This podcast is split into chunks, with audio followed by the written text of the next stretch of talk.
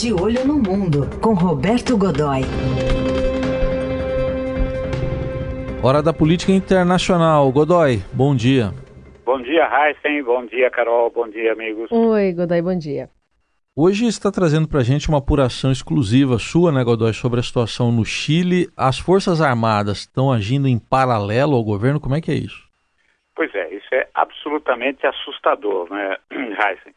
Mas a informação eh, começou a circular eh, na semana passada, bem aí, eh, quando as manifestações voltaram e dessa vez envolvendo outros segmentos, além daquela, enfim, além daqueles protestos urbanos ali em Santiago, você começou a ter na capital Santiago do Chile, começou a ter também algumas manifestações em pontos isolados, envolvendo comunidades rurais, enfim, camponeses, mão de obra do campo, nada tão forte nem tão violento quanto em Santiago, mas enfim, novos focos.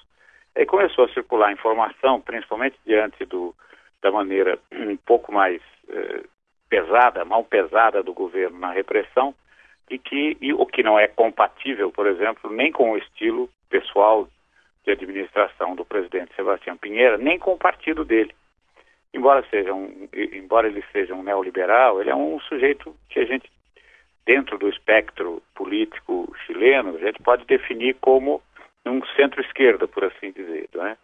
moderado, enfim, aquela muito mais é, liberal, mas ainda assim ele tem um, um certo, o, recebeu um certo apoio ali da, ao longo da campanha dele, recebeu um certo apoio uh, das uh, associações e sindicatos, portanto tem ali um, uma, uma um pitaco de, de, de, da, da, esquerda na sua administração.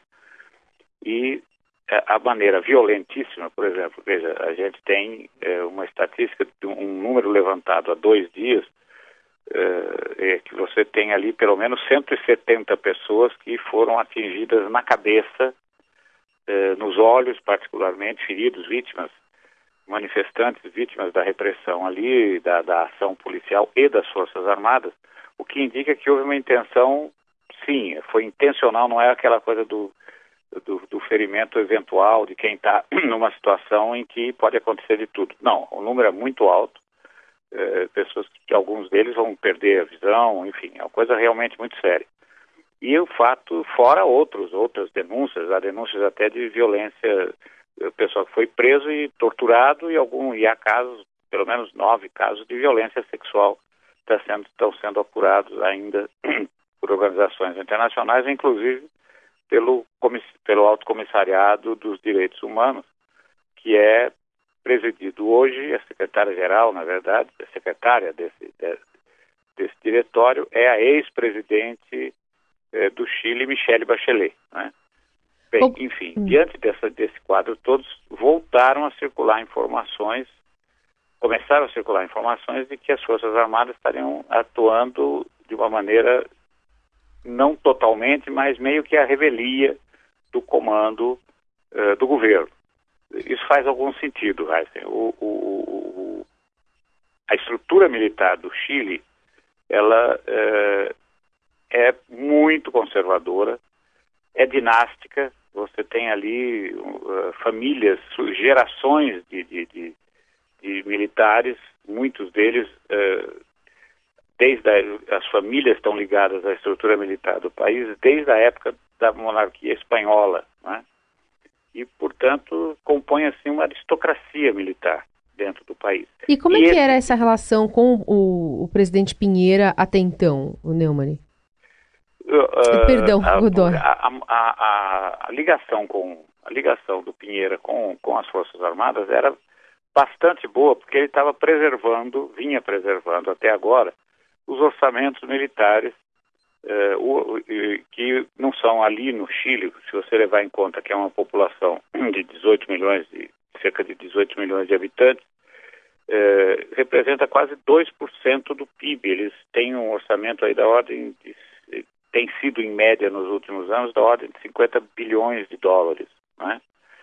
Uh, e eles, portanto, têm uma estrutura militar, a, a, estrutura militar do país, a defesa do país, é muito bem equipada, muito estruturada, muito bem treinada. Eles compõem realmente uma elite dentro do país.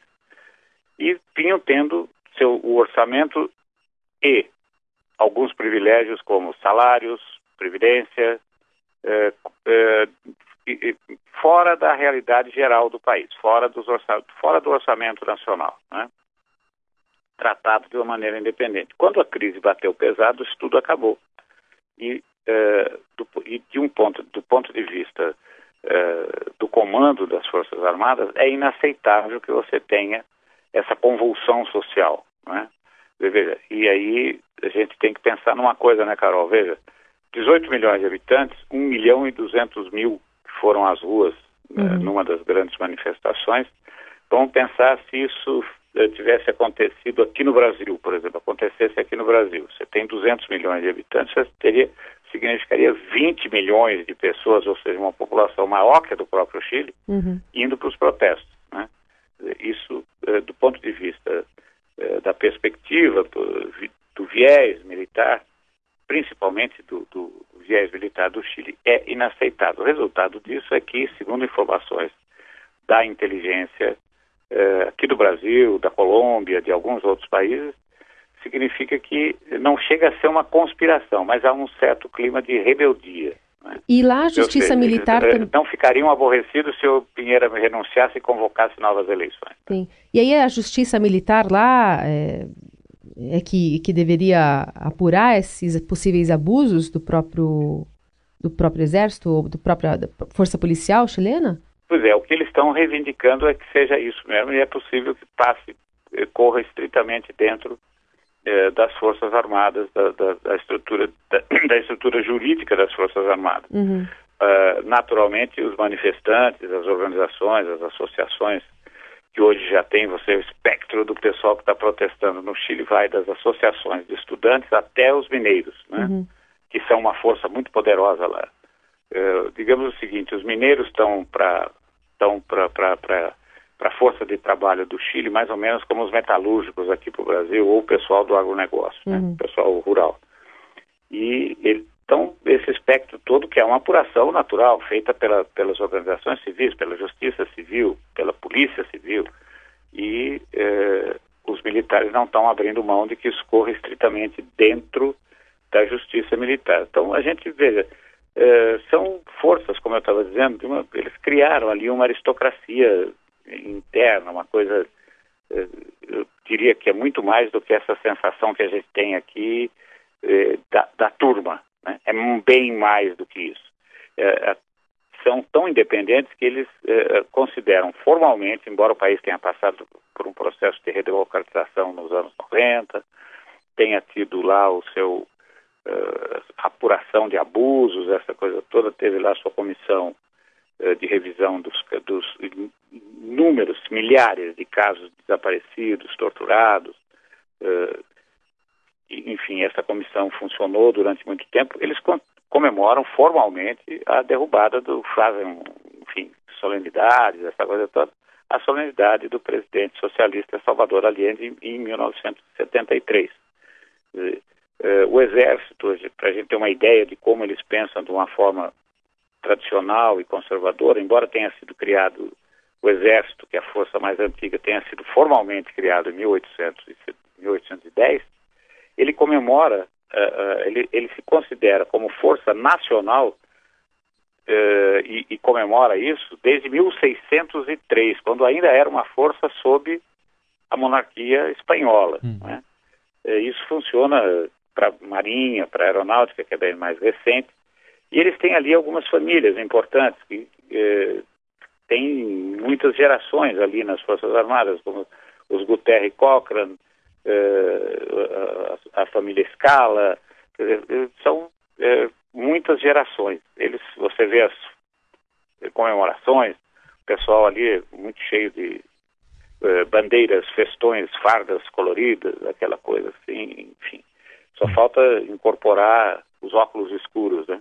Da época do Pinochet, que todo mundo, todos os ditadores da América Latina usavam aqueles óculos. Né? Yeah. E, enfim, é, e é diante disso o que, o que ocorre é que, nesse momento, eh, as novas manifestações previstas para essa semana eh, podem desandar numa pancadaria grossa outra vez, né? eh, principalmente porque estão saindo números, os novos números da economia, e não são nada animadores, né? Eh, só para a gente arredondar aí, de, de acordo com as últimas, de, com esse último levantamento, você tem 1% da população controlando quase 27% da riqueza eh, da riqueza nacional. 50% uh, 50% da, dessa riqueza estão nas mãos de, estão nas mãos de 2%. Né? Dizer, então, uh, se você levar em conta, por exemplo, coisas como uh, que metade da força de trabalho empregada atualmente ganha um teto equivalente a R$ 2.280, a gente percebe que a situação está realmente complicada, porque esses 400 mil pesos não, que eu, não permitem, por exemplo, um poder aquisitivo nem de longe perto do que, do que a gente vive hoje no Brasil com toda a nossa crise. Uhum. Então, a, as aposentadorias tiveram uma segunda redução. Quer dizer, hoje, a média do aposentado chileno recebe R$ 1.100, quer dizer, depois de 30 anos de contribuição em que muitos, muitas dessas pessoas contribuíram lá ao sistema de capitalização, contribuíram com muito mais do que o governo, do índice que o governo debita, determinado por lei, para ter uma aposentadoria mais robusta. E agora estão amargando receber R$ 1.100. Né? Aí está, Roberto Godoy, que com o Chile ainda no radar, vai voltar esse assunto certamente aqui. Obrigado, boa semana, até quarta. Um grande abraço, boa semana.